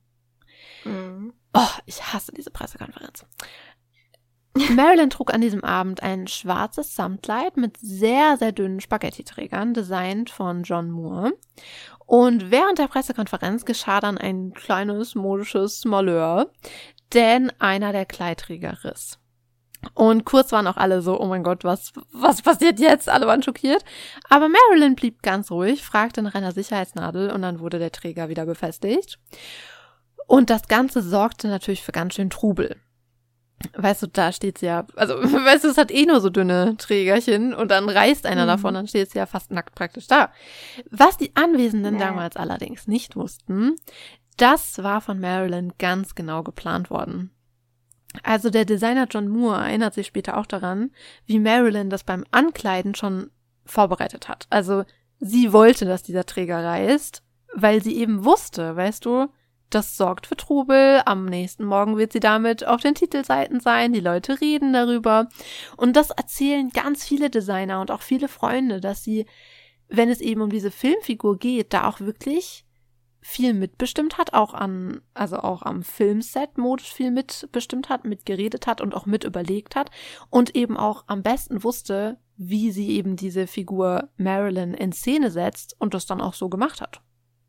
Und das finde ich mhm. total faszinierend. Also das ist wirklich nur ein Beispiel von vielen, wie sie da die Mode auch genutzt hat, um Aufmerksamkeit zu bekommen. Und da fand ich irgendwie total faszinierend. Es gibt übrigens noch eine zweite Pressekonferenz, nur damit ihr mir das hier nicht verwechselt. Es gibt eine zweite Pressekonferenz in London mit Laurence Olivier, bei der sie ebenfalls ein sexy schwarzes Kleid trägt. Das ist aber eine andere Pressekonferenz. Nicht verwechseln. Aber bei dieser zweiten Pressekonferenz sieht sie sowas von sexy aus. Ich meine, sie sieht eigentlich immer sexy aus, aber wow, weil dieses schwarze Kleid hat am Bauch so einen Chiffon-Einsatz. Und das sieht schon echt wow, also wow, wow, wow, wow. Wow. Also, äh, ja, die Frau wusste, was sie tat. Hm. Aber ich glaube, jetzt hat Magda noch ein schönes, schönes, eine schöne Modegeschichte für euch. Mhm. Wir haben ja gerade schon gehört, dass Marilyn zu, also in den 50ern auch schon, als sie dann in New York gewohnt hat, sehr, sehr, ja, casual ihre Garderobe gehalten hat. Und das hat sie auch, also in den Filmen ja nicht so sehr. Und es gibt aber einen Film, nämlich Misfits, nicht gesellschaftsfähig. Das ist Marilyn Monroes letzter fertiggestellter Film. Das ist eh schon etwas Besonderes, aber ihre Kostüme in dem Film sind, wie ich finde, eigentlich der Showstopper, weil sie eben kein Showstopper sind. Marilyn spielt in dem Film kein lassives Showgirl, wie ja in den meisten ihrer anderen Filme, und trägt auch keine glamouröse Garderobe. Sie spielt, äh, sie trägt eine Arbeitergarderobe in diesem Film, denn sie trägt in dem Film vermehrt Denim-Outfits. Also nicht nur wirklich Jeans-Hosen, sondern komplette Denim-Outfits. Und sie trägt klassische Mom-Jeans von Levi's und die Jeansjacke, die sie ja auch öfter mal in dem Film anhat, so eine größer geschnittene, oversize geschnittene Jeansjacke, die auch in der Zeit gerne mal von Marlon Brando äh, und anderen Stars zu der Zeit oft getragen wurde. Also es war eine Männerjacke tatsächlich. Die Stormrider-Jacke von Lee. Und die wurde damals auch zum absoluten Verkaufsschlager, eben nicht nur dann bei Männern. Die haben das auch dann vermehrt gekauft, weil sie es eben auch an Marlon Brando und sowas gesehen haben, aber eben auch von Frauen und Mädchen. Das, das war zu der Zeit was ganz Besonderes, weil das war damals nicht so wie heute, dass man so ins Geschäft geht und sich denkt so, naja, ich brauche halt einen schönen, locker geschnittenen Pulli, da gucke ich mal bei den Herren. Sondern damals war das ganz, ganz strikt getrennt. Also wenn du eine Frau warst, hast du nur bei den Frauen gekauft und wenn du ein Mann warst, hast du nur bei den Männern gekauft. Und das war, deswegen war das damals so was Besonderes, dass sie eben zum Beispiel genau diese Jacke getragen hat. Und Jeans, also auch die Hosen, waren damals auch noch gar nicht gesellschaftsfähig, sondern, war, sondern waren zu der Zeit eigentlich nur in zwei Gruppen vertreten. Es war ja Material, was sehr, sehr robust war. Und deswegen haben das eben auch gerne Arbeiter getragen. Oder eben von der Jugendbewegung, die sich ja zuerst äh, in den 50ern auch rauskristallisierte, die passenderweise ja auch dann Misfits hieß was Marilyn natürlich auch zu einer Ikone der Jugend mutieren ließ, was super interessant war, weil sie war ja zu dem Zeitpunkt dann auch nicht mehr, also sie war noch nicht alt, klar, aber sie war jetzt auch keine klassische Frau, die man damals vom Alter her als Jugendikone irgendwie gesehen hätte. Aber dadurch, dass sie eben äh, diese Jeans getragen hat, wurde sie zu einer Riesenikone in dieser Modeszene, was ganz interessant war. Und Jean-Louis, der Kostümdesigner des Films, kombiniert hier extra dieses sehr robuste Denim oder diese sehr robusten Denim-Teile, passend zu dieser Landschaft in Nevada. Das spielt ja alles in äh, West-Nevada, glaube ich, oder Süd-Nevada oder so. Und ähm, kombiniert das Ganze mit klassischen Blusen oder mit so Hemden. Und passend dazu ist auch Marilyns Make-up in diesem Film etwas zurückgenommener. Und man könnte fast meinen, sie ist wirklich auch privat unterwegs, weil sie hat zu dem Zeitpunkt auch privat gerne mal Jeans, äh, Jeans getragen. Also das ist wirklich ein super, super interessante Wahl für Filmkostüme überhaupt. Also der Film war ja so, war nicht ganz so populär wie ihre anderen Filme, aber hat trotzdem auch einiges an Lob bekommen, was zu dem Zeitpunkt, als der Film zuerst in die Kinos kam, gar nicht so denkbar war, weil es eben schon echt, also jetzt war jetzt kein Skandal im Sinne von Nacktfotos oder so, aber auch hier war Marilyn wieder so ein ja, einfach hat sich nicht verbiegen lassen. Und wenn, wenn Jean-Louis diese Kostüme sieht für die Film, für diesen Film, dieses roughe Denim und äh, diese größer geschnitten oder eigentlich Männerjacke, diese Jeansjacke, dann hat Marilyn gesagt, wunderbar, machen wir. Sie fand es ja auch gut, dass sie nicht immer in so enge Fummel geschnürt wurde und hat da voll sich auch reingelehnt und hat da total mitgemacht und fand das total super. Und das, ich finde, das sieht man ja auch irgendwie an in dem Film. Also ähm, ich finde, man merkt in dem Film, dass sie, sie spielt auch ganz anders tatsächlich, wie ich finde. Ähm, also es ist nicht dieses Sie ist immer noch Marilyn, klar, sie hat natürlich immer noch ihre, ihre besonderen ähm, Gestiken und Mimiken, sicherlich, aber es ist viel, viel äh, zurückgelehnter und viel natürlicher. Und das ist eben dieses, das Bezeichnende an diesem ganzen Film, dass sie das wird ja auch natürlich durch diesen Look, durch die ganzen Outfits auch getragen. Also es würde ja schon auch irgendwie affig aussehen, wenn sie so spielen würde wie der Prinz und the Showgirl und hätte aber Denim-Outfits an und wäre so ein ja, Cowgirl in West Nevada. Also das würde ja überhaupt nicht zusammenpassen. Und deswegen ist es einfach so ein, wie ich finde, ein ganz besonderer Film, den ich auch äh, tatsächlich ist einer meiner Lieblingsfilme von Marilyn Monroe. Wirklich? Also ich finde auch die ganzen anderen Filme. Ich finde ja, ihn ganz schlimm. Ich finde die anderen Filme auch cool. Nee, ich finde ihn ganz schlimm, vor allem, weil sie ihn ja selber so schlimm fand. Und dadurch, ich meine, ich kann ihn ja. natürlich auch nicht neutral sehen, weil ich weiß, wie sehr sie den Film, also wie sie darunter gelitten hat unter dem Drehbuch und dass Arthur Miller ihr das angetan ja. hat. Und so sehe ich den Film halt auch, weil da sind ja ganz viele Stellen, die eben sich auch über Marilyn lustig machen. Weißt du, was ich meine? Also, das ist der Absicht. Mhm. Und deshalb finde ich den Film ganz furchtbar. Naja. Naja, aber sie, also ich finde, sie gefällt mir sehr gut in dem Film. Ja, sie wird ja auch eine immer bessere Schauspielerin. Also, das ist halt einfach so. Ja. Das hätte mich mal so interessiert, wenn sie nicht schon so früh gestorben wäre, was sie noch für Schauspielleistungen erbracht hätte. Ich meine, das sieht man ja auch, das äh, haben wir euch ja auch schon verlinkt. In dem nicht fertiggestellten Film Something's Got to Give, da mhm. spielt sie auch sehr, sehr, sehr gut. Also das ist was ganz anderes ja. als früher. Ich meine, klar, es ist auch immer Geschmackssache. Ich persönlich finde in Blondinen bevorzugt oder wie angelt man sich ein Millionär, spielt sie auch sehr, sehr gut. Das ist ja nur, dass die Leute denken, mhm. sie sei das dumme Blondchen und deshalb das irgendwie so vermischen, aber sie spielt das ja nur. Sie ist ja so gar nicht. Also, mhm. das ist auch eine tolle Schauspielleistung und sie ist so süß in diesem Film. Das stimmt. Nee, aber das ist, also das ist halt eben das Besondere an Misfits, dass es natürlich ihr, wie gesagt, letzter fertiggestellter Film ist und dass sie eben da sehr zurückgenommene, sehr, sehr casual Outfits anhat und eigentlich gar keine Kostüme in dem Sinne. Also die, Kost also die Kostüme in den anderen Filmen waren ja wirklich Kostüme, weil sie ja oft auch diese Showgirls und so gespielt hat. Und das ist halt, sind theoretisch Outfits, die man auch auf der Straße finden würde. Und viele kopieren ja immer noch diesen Look heutzutage. Also das ist, ist ja so ein Klassiker, wenn man nicht weiß, was man anziehen soll, schmeißt sich in eine Mom-Jeans und zieht eine Bluse drüber. Fertig.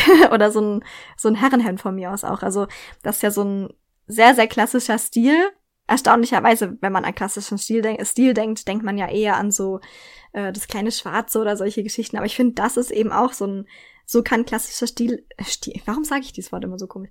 So kann klassischer Stil eben auch aussehen, indem man eben dieses Outfit sehr zurückgenommen, gute Teile einfach miteinander kombiniert. Und das wurde hier gemacht von Jean-Louis. Und das, äh, ja, finde ich sehr, sehr Fand ich sehr mutig zu dem Zeitpunkt. Das war ja Anfang der 60er. Und wie gesagt, das war damals noch kein salonfähiger Look. Ganz und gar nicht. Und sich das zu trauen, das als Kostüm zu verwenden, das ist ungefähr so der gleiche Move wie Marlene Dietrich in Hosen 1930. Also so kann man das ein bisschen vergleichen. Das war so ein richtiger, es war jetzt kein Riesenskandal, aber es war schon so ein, oh, sehe ich da richtig? Trägt sie Jeans? Oh mein Gott.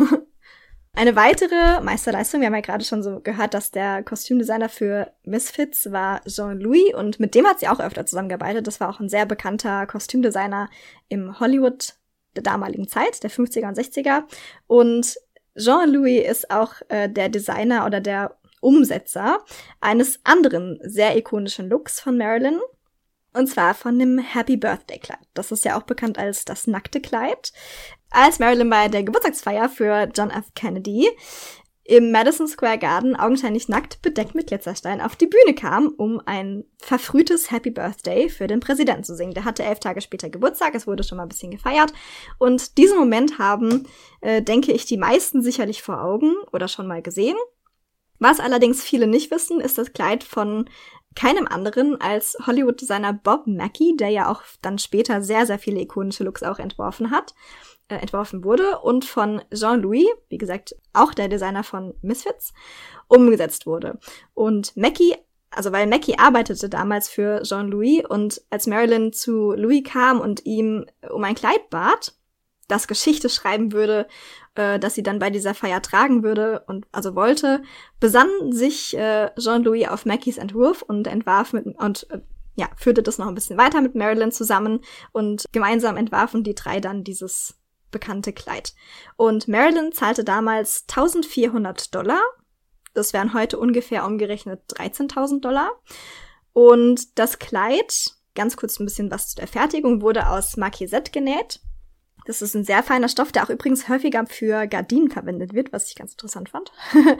und äh, wie fein dieser Stoff ist, kann man sich vielleicht erst richtig oder kann man vielleicht erst richtig begreifen, wenn man etwas über die Webart weiß. Deswegen machen wir jetzt einen kleinen Ausflug in, ins Weben. Und zwar in der Regel werden Webstoffe mit einem Kettfaden das war bei eurem Webrahmen im Kindergarten der Faden, der zuerst gespannt wurde, längs auf den Webrahmen, und einem Schussfaden. Das ist der Faden, der auf eurem Schiffchen ist und den man immer da so hoch, runter, hoch, runter, hoch, runter und dann durch.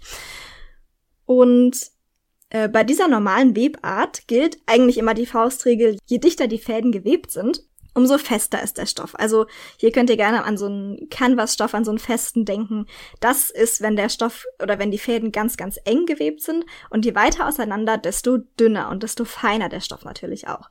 Und wenn man bei dieser normalen Webweise locker webt, lassen sich allerdings natürlich die Fäden verschieben, also diese Schussfäden, was den Stoff mit zunehmendem Abstand natürlich immer instabiler macht. Und bei Marquisette wird nach jeder Reihe an Schussfäden, also ihr fädelt einmal euer Schiffchen durch, äh, zwei oder mehrere Kettfäden, also diese längsgespannten, gegeneinander so verzwirbelt, mindestens einmal, so dass die Schussfäden sich nicht mehr so leicht verschieben lassen. Und dadurch entsteht eine leichte Gitteroptik natürlich auch und die Durchsichtigkeit und eine Durchsichtigkeit, weshalb Marquisette wie gesagt, auch gerne für Gardinen und Vorhänge verwendet wird. Und auf diesem feinen Marquisettstoff wurden nun ungefähr 2500 Steine, angeblich sollen es gewesen sein, aufgenäht und im Rückteil wurde es mit Haken geschlossen. Wobei man da auch sagen muss, dass einige Quellen hier natürlich auch berichten wieder, dass Marilyn da reingenäht wurde. Denn dieses Kleid war sehr, sehr eng geschnitten. Also auf den Bildern sieht es so aus, als ob das Kleid in der vorderen Mitte eine Teilungsnaht hat. Das jetzt natürlich für die Leute, die sich nicht mit Nähen auskennen oder mit Schnittgestaltung oder sowas, könnt ihr damit erstmal nicht so viel anfangen. Aber das bedeutet wahrscheinlich, dass äh, in der Teilungsnaht, die geht dann nicht, wenn man sich das auseinander gedröselt vorstellt, das Kleid wahrscheinlich nicht gerade runter, sondern die geht ein bisschen auseinander vorne und wurde dann zugenäht und dadurch wurde das Kleid eben in der Taille so richtig schön eng. Und deswegen soll Marilyn tatsächlich unter diesem Kleid auch nichts getragen haben, denn es war ja so ein bisschen durchsichtig, es war sehr eng, also man hätte Unterwäsche schon auch durchgesehen, muss man sagen. Das soll sie öfter gemacht mhm, haben. Das macht sie, glaube ich, fast immer bei all diesen Looks. Äh, ja. Weil sie hatte tatsächlich eigentlich immer Angst, dass man irgendwelche Unterwäschelinien durchsehen würde. Und so ist es auch zu erklären, dass es Mannequin, äh, dass das Kleid auf dem Mannequin, also im Museum schon auch eine sehr ähnliche Form zu Marilyns Körper hat. Der natürlich durch die Körperwärme und die ganzen Öle und Fette, die den Körper halt so abstößt mit der Zeit, sicherlich auch die Form angenommen hat. Und also man kennt es ja von alten, unverstärkten Stays aus dem 17. und 18. Jahrhundert, die im Museum natürlich auch immer sind. Die haben teilweise auch noch können teilweise auch noch Aufschlüsse geben über die Form der Trägerin, was ich ganz interessant finde. Also da machen wir bestimmt auch irgendwann mal eine Folge über so Textilkonservation. Das ist ein super interessantes Thema, was man natürlich auch bei diesem Kleid anwenden kann. Also man kann bei dem Kleid auch Parfümreste zum Beispiel feststellen, die Marilyn getragen hat. Also natürlich Chanel Nummer 5, sehr klar. Aber Ganz kurz zu dem Abend. Also Pauline und ich haben uns natürlich in letzter Zeit besonders öfter darüber unterhalten, über Marilyn, über ihre ganzen Männer und Liebhaber und über ihre Stimmung und ihren emotionalen Zustand auch. Und dazu muss man nochmal sagen, dass haben schon ein bisschen rum überlegt, ob wir das Kleid mit reinnehmen sollen oder nicht, weil man muss natürlich dazu sagen, dass dieser Abend so ikonisch dieser Look auch ist. Das verstehen wir auch und deswegen haben wir es ja auch mit reingenommen. Aber so ikonisch dieser Look auch ist, muss man einfach dazu sagen, dass dieser Abend wahrscheinlich einer der schlimmsten Abende in Marilyn Monroes Leben war, weil Sie hatte zu dem Zeitpunkt, das haben wir in der äh, in Paulines Folge schon angesprochen, hatte sie ja eine Mandelentzündung. Ich glaube eine Nebenhöhlen. Ja, sie war, auf, ich glaube eine Nebenhöhlenentzündung und das kam irgendwie immer. Also es ging ja auf jeden Fall gesundheitlich, war sie genau sehr angeschlagen. Nebenhöhlenentzündung oder Mandelentzündung. Also sie hat auf, war auf jeden Fall gesundheitlich sehr angeschlagen ähm, und flog natürlich aber trotzdem zu der Feier und hatte dann diesen Auftritt. Also es ging ihr gesundheitlich eh schon nicht gut. Man sieht ihr auch, finde ich, an, dass sie mit Sicherheit unter irgendwelchen Medikamenteneinfluss steht. Und dieses Gehauchte, was sie ja, sie singt ja dieses Happy Birthday, es ist ja wahrscheinlich die bekannteste Version dieses Liedes überhaupt. Es ist ja sehr gehaucht und es hört sich auch erstmal sehr lassiv an, aber ich finde, wenn man weiß, dass sie gesundheitlich so angeschlagen war, macht es auch vollkommen Sinn, dass sie es gehaucht hat, weil sie hatte wahrscheinlich gar keine also sie hatte einfach nicht mehr Stimme, denke ich, um das wirklich richtig zu singen. Und dass es sich überhaupt so gut anhört, ist natürlich auch der Tatsache geschuldet, dass Marilyn Monroe ja schon sehr lange auch Gesangsunterricht bekommen hat und natürlich ihre Stimme besser kontrollieren kann als jemand, der jetzt noch gar keinen Gesangsunterricht hat oder vielleicht auch einfach nicht so oft singt. Also deswegen hat sie es halt dann so gehaucht gesungen, weil sie schon irgendwie was draus machen wollte, aber ich glaube, sie hätte auch einfach nicht mehr Power geben können in ihrer Stimme. Das muss man auch einfach dazu sagen. Obwohl, da bin ich, ich bin mir nicht ganz sicher, aber weil mich diese Sachen ein bisschen irritiert haben, aber es gab ja wohl auch viele Proben für diesen Abend. Und mhm. anscheinend war es irgendwie auch so, dass halt jeder weiß, wie Marilyn ist und alle hatten halt Angst, dass es so mega sexy wird. Und ich glaube, sie war eigentlich mhm. bei den Proben fast nie da oder so. Aber sie war auf jeden Fall mal da und da haben sie das halt versucht mit ihr zu üben, dass es halt nicht mehr ganz so sexy klingt. Also es klang wohl immer sexy. Also es liegt mhm. nicht nur an Tranquilizern oder so. Also ich meine, ich persönlich finde, sie klingt einfach vollkommen neben der Spur. Aber ja. das liegt nicht nur, sondern sie ist wirklich, also weißt du, was ich meine? Sie hätte es, glaube ich, in jedem Fall so gesungen. Mhm. Weil sie hat es wohl vorher auch schon so gesungen. Ich meine, sie ist halt auch Marilyn, muss man natürlich fairerweise auch sagen. ja, das ist natürlich schon klar. Aber also ja, das hast du ja gerade schon angesprochen, dass sie mit Sicherheit unter irgendeiner Art von Medikamenteneinfluss stand, weil ich finde, das sieht man auch, wenn man sich so ja, Fotos anschaut oder auch Videoausschnitte von dem Au Auftritt. Also es, man kann auf jeden Fall mit Sicherheit sagen, dass es ihr an dem Abend ganz und gar nicht gut ging. Also weder körperlich noch emotional noch irgendwas anderes. Also mhm. ja, deswegen haben wir lange darüber debattiert, ob wir das Kleid mit reinnehmen oder nicht. Was man aber auch zu dem Kleid sagen muss, ist, dass es äh, bis heute eines der oder das teuerste Kleid bei einer Auktion jemals war. Denn 1999 wurde das Kleid über Christie's versteigert, schon für über eine Million Dollar von einem Investor gekauft. Der hat es dann in seinem New Yorker Penthouse in so einem äh, Safe, also es gibt ja diese Glas Saves mit Belüftung, dass es immer die richtige Temperatur hat, hat er da aufgestellt, ist ja auch alles fein. Und dann wurde das Kleid aber nochmal versteigert und dann kam es in die Hände von keinem geringeren als Ripley's. Yay. Dazu muss man natürlich aber auch sagen, dass äh, gerade solche Kleidungsstücke, die ja schon auch ein großes Stück der, also was heißt großes Stück Geschichte, das hört sich jetzt immer so hochtrabend an, aber es ist natürlich, also dieses Kleid ist schon auch wichtig für die Geschichte und besonders auch für die amerikanische Geschichte. Und deswegen ist es natürlich sehr, sehr fragwürdig, dass dieses Kleid in den Händen von Ripleys gelandet ist. Denn Ripleys ist ja eigentlich viel mehr so ein Vergnügungspark als ein Museum. Sie sagen immer, sie haben lizenzierte Pros, die sich um die Kostüme kümmern, bla bla bla. Aber was man dazu natürlich auch sagen muss, ist, dass man historische Kleider, es hört sich jetzt an, als wäre dieses Kleid 100 Jahre alt, aber ist es ja nicht, aber dass man historische Kleider natürlich nicht permanent zeigen sollte, weil man den Kleidern auch einfach ein bisschen Ruhe gönnen sollte. Die können nicht permanent UV-Licht oder Tageslicht ausgesetzt sein oder überhaupt Licht. Also das ist einfach de facto so. Und äh, das hat Ripley's natürlich gar nicht gut gemacht. Und in, bei Ripley's ist es immer noch, also es ist immer noch unter der, unter der Leitung von Ripley's. Es gehört immer noch zu der zu der Kette, ist es eine Kette? Ich weiß es gar nicht so Doch, genau. Ja. ja, und dazu muss man auch sagen, dass dieses Kleid von so einem ikonischen Moment zum Beispiel unter anderem für Supermarkteröffnungen benutzt wird. Es wurde in, in Kanada mal ein ziemlich bekannter Supermarkt eröffnet, eine neue große Filiale. Und um eben diese Supermarktfiliale zu bewerben, wo ich mich auch frage, so, wo, warum muss man einen Supermarkt bewerben? Man muss doch sowieso einkaufen. Aber gut, haben sie eben dieses Kleid, also hat Ripley's dieses Kleid zu dieser Supermarktfiliale geschifft und dort wurde es dann ausgestellt eine Zeit lang. Also solche Sachen macht Ripley's mit seinen Kleidungsstücken. Nicht natürlich mit diesem Kleidungsstück, sondern mit all seinen. Exponaten und das ist natürlich überhaupt nicht Es ist halt okay. halt kein richtiges Museum, es ist halt ein Vergnügungspark, das muss man ja. halt ganz klar so sagen. Und was ich vielleicht kurz doch sagen wollte, also wir haben ja gar nicht darüber nachgedacht, ob wir das Kleid reinnehmen oder nicht. Das war von vornherein klar, sondern die Frage war ja, wie gehen wir mit dem Kleid um? Weil das Kleid hat ja dieses mhm. Jahr einen kleinen Ausflug gemacht aus dem Ripley's Museum. Das habt ihr mhm. ja alle mhm. mitbekommen, nehme ich mal an.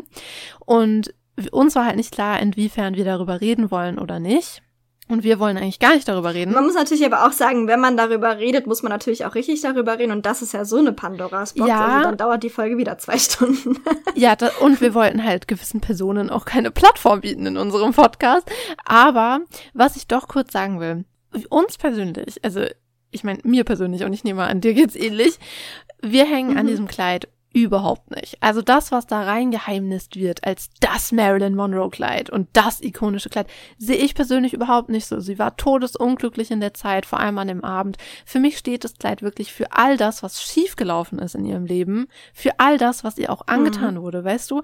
An dem Abend hat sie gesungen vor lauter Männern, die sie doch Weißt du, wie viele Männer in diesem Publikum saßen? Guck mal, allein schon Peter Lawford, Bobby Kennedy, JFK. Allein schon mindestens drei Männer, mhm. von denen wir wissen, saßen im Publikum, die sie schlecht behandelt haben und ausgenutzt haben. Und ich will nicht wissen, ob da nicht vielleicht noch ein paar mehr saßen. Und der Rest von denen hätte es wahrscheinlich gerne gemacht. Verstehst du, was ich meine? Die haben sie ja. nicht nett behandelt, die haben sich über sie lustig gemacht. Klar ist das vordergründig dieses, oh wow, Marilyn Monroe, aber eigentlich machen sie sich ja doch über sie lustig. Sie benutzen sie als Figur, die da halbnackt für sie singt. Also das ist keine schöne Sache und ihr ging es in der Zeit auch nicht gut. Deshalb kann dieses Kleid für mich meinetwegen in Flammen aufgehen. Es kann zu Staub verfallen. Wirklich, es kann wirklich wortwörtlich zu Staub zerfallen. Es wäre mir total egal. Mir liegt an diesem Kleid nichts. Und deshalb liegt mir auch an diesem ganzen Kim Kardashian Blabla eigentlich nichts. Mir wäre es sogar recht gewesen, das Kleid geht kaputt, ehrlich gesagt. Mir ist es total egal. Aber ja, es ist ja auch kaputt gegangen. Genau, der Punkt ist, und deshalb haben wir uns darüber aufgeregt. Und deshalb fände ich es gut, das in ein paar Sätzen doch nochmal zu sagen, uns geht es nicht darum, dass jemand Marilyns Kleid trägt, weil man muss fairerweise sagen, ganz viele ihrer Kleidung wurde hinterher versteigert. Also jetzt nicht nur diese großen, mhm. diese großen Filmsachen, sondern auch private Kleidungsstücke wurden hinterher versteigert und stehen jetzt auch bei anderen Stars zu Hause. Also das muss man fairerweise auch sagen, dass andere Leute das auch tragen können. Sachen von Marilyn. Aber uns geht es darum, wie Museen mit Kleidungsstücken umgehen und die Tatsache, dass eine Person anscheinend mit Geld alles haben kann, dass es keine Grenzen mhm. gibt, dass ein Museum tatsächlich sagt, für genug Geld, klar, sie sagen, sie haben kein Geld bekommen, aber hahaha, ha, ha, es geht ja nicht nur um das faktische Geld, was sie bekommen, sondern auch um die Aufmerksamkeit, die sie bekommen, um die Leute, die hinterher das Museum mhm. besuchen und dadurch verdienen sie Geld. Das ist auch alles Geld. Und dass mhm. man wirklich sieht, Du musst nur bekannt genug sein, du musst nur reich genug sein und dann kannst du haben, was du willst. Dann kannst du dir wortwörtlich ein Kleid aus dem Museum leihen für einen Abend. Darum geht es uns mhm. und nicht um dieses Kleid per se. Das wollte ich noch mal kurz zur Einordnung sagen. Ja, und es tut mir halt auch voll leid für die ganzen Mitarbeiter von richtigen Museen. Also wir haben ja gerade schon gehört, dass Ripley's ist ja mehr ein Vergnügungspark. Das ist ja kein richtiges Museum in dem Sinne. Und dass natürlich dann Ripley's vielleicht eher, was natürlich nicht verständlich ist trotzdem, aber dass dann Ripley's vielleicht sagt, okay, machen wir. Und jetzt wahrscheinlich Leute auf die Idee kommen, bei richtigen Museen anzufragen, hey, kann ich mir dieses Kleidungsstück ausleihen? Kann ich mir dieses Kleidungsstück ausleihen? Das ist nicht okay. Das setzt die anderen Mitarbeiter von richtigen Museen so sehr unter Druck und das wirft auch ein Bild auf es wirft ein total falsches Bild auf historische Kleidung und wie damit umgegangen werden sollte. Wie gesagt, das Kleid ist ja jetzt nicht 500 Jahre alt, nee. aber es ist schon auch ein Kleidungsstück, was schon irgendwie mit der Geschichte verbunden ist und was man vielleicht in, in 70 Jahren anschaut und sich denkt, warum hat die das angezogen? Es war doch richtig dumm, guck mal, wie kaputt das jetzt ist. Und es wäre nicht so kaputt in 70 Jahren vielleicht, wenn sie das nicht angezogen hätte. Und das, das ist halt dieser ganze, diese ganze Chose, das ist so ein Rattenschwanz, da, den dieser Auftritt mit sich zieht, der einfach nicht hätte mhm. sein müssen und der auch nicht hätte sein dürfen, wenn wir ehrlich sind. Also das ist ja total es ist so abstrus, sich zu, zu einem Museum zu gehen und zu sagen, hey, kann ich mir das Ja, aber das ist also, genau ist mein Problem. Also mir geht es wirklich nicht um dieses Kleid. Das Kleid kann meinetwegen wirklich im Müll landen. Das ist mir total mhm. egal. Es geht mir wirklich nur darum, dass ein Mensch allein schon die Dreistigkeit hat. Also weißt du, dass eine Kim Kardashian denkt, ihr steht das zu, ein Kleid von Marilyn tragen ja. zu dürfen das ist für mich schon mal Punkt eins, wo ich mir denke, was läuft in deinem Hirn falsch, dass du das denkst? Mhm. Und dass du auch null, weil die Leute sie immer so in Schutz nehmen und sagen, ja, aber sie ist ja keine Historikerin, woher soll sie denn das wissen, dass es schlecht fürs Kleid ist? Das sagt mir doch der natürliche Menschenverstand, um Gottes Willen.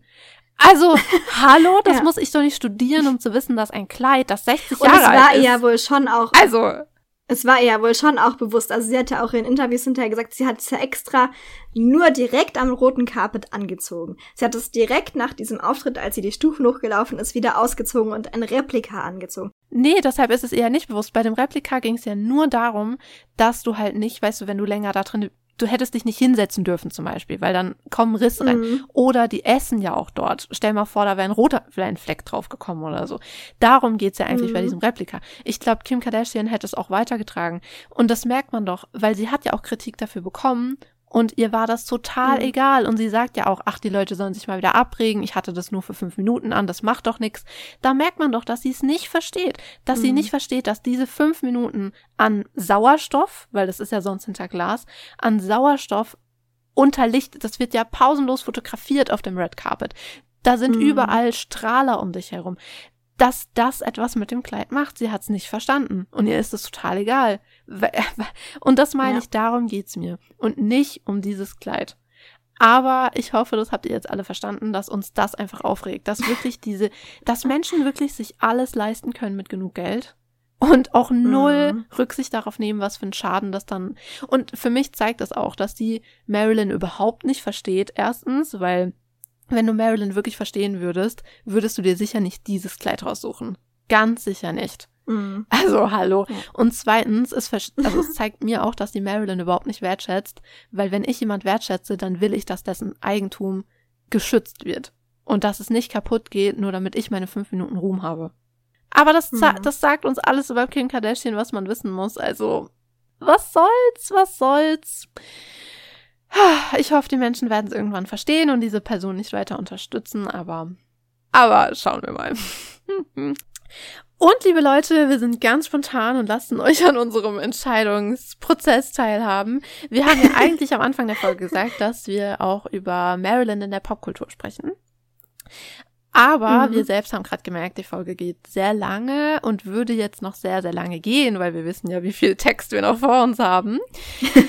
und wir dachten, wir gönnen euch und uns einfach eine weitere Folge Marilyn. Deshalb ja. werden wir jetzt uns verabschieden und werden, wie gesagt. Ich fühle mich gerade wie bei Oprah Winfrey. Du kriegst noch eine Folge Marilyn. Und du kriegst noch eine Folge Marilyn. ja, aber ich meine, das ist natürlich auch so ein tolles Thema und wir wollen ja auch dem allen so, also wir wollen jedem Themenkomplex einfach den Raum geben, den es braucht.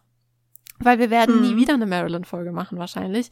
Und deshalb ist es ja besser, jetzt lieber eine Folge mehr zu machen und ja, dann auch wirklich über alles geredet zu haben. Das heißt, am Freitag kommt die Todesfolge raus, wie versprochen. Und nächsten Montag mhm. kommt dann eine komplette Folge über Marilyn in der Popkultur und eine Ausarbeitung über die Frage, warum ist die Menschheit so besessen von Marilyn?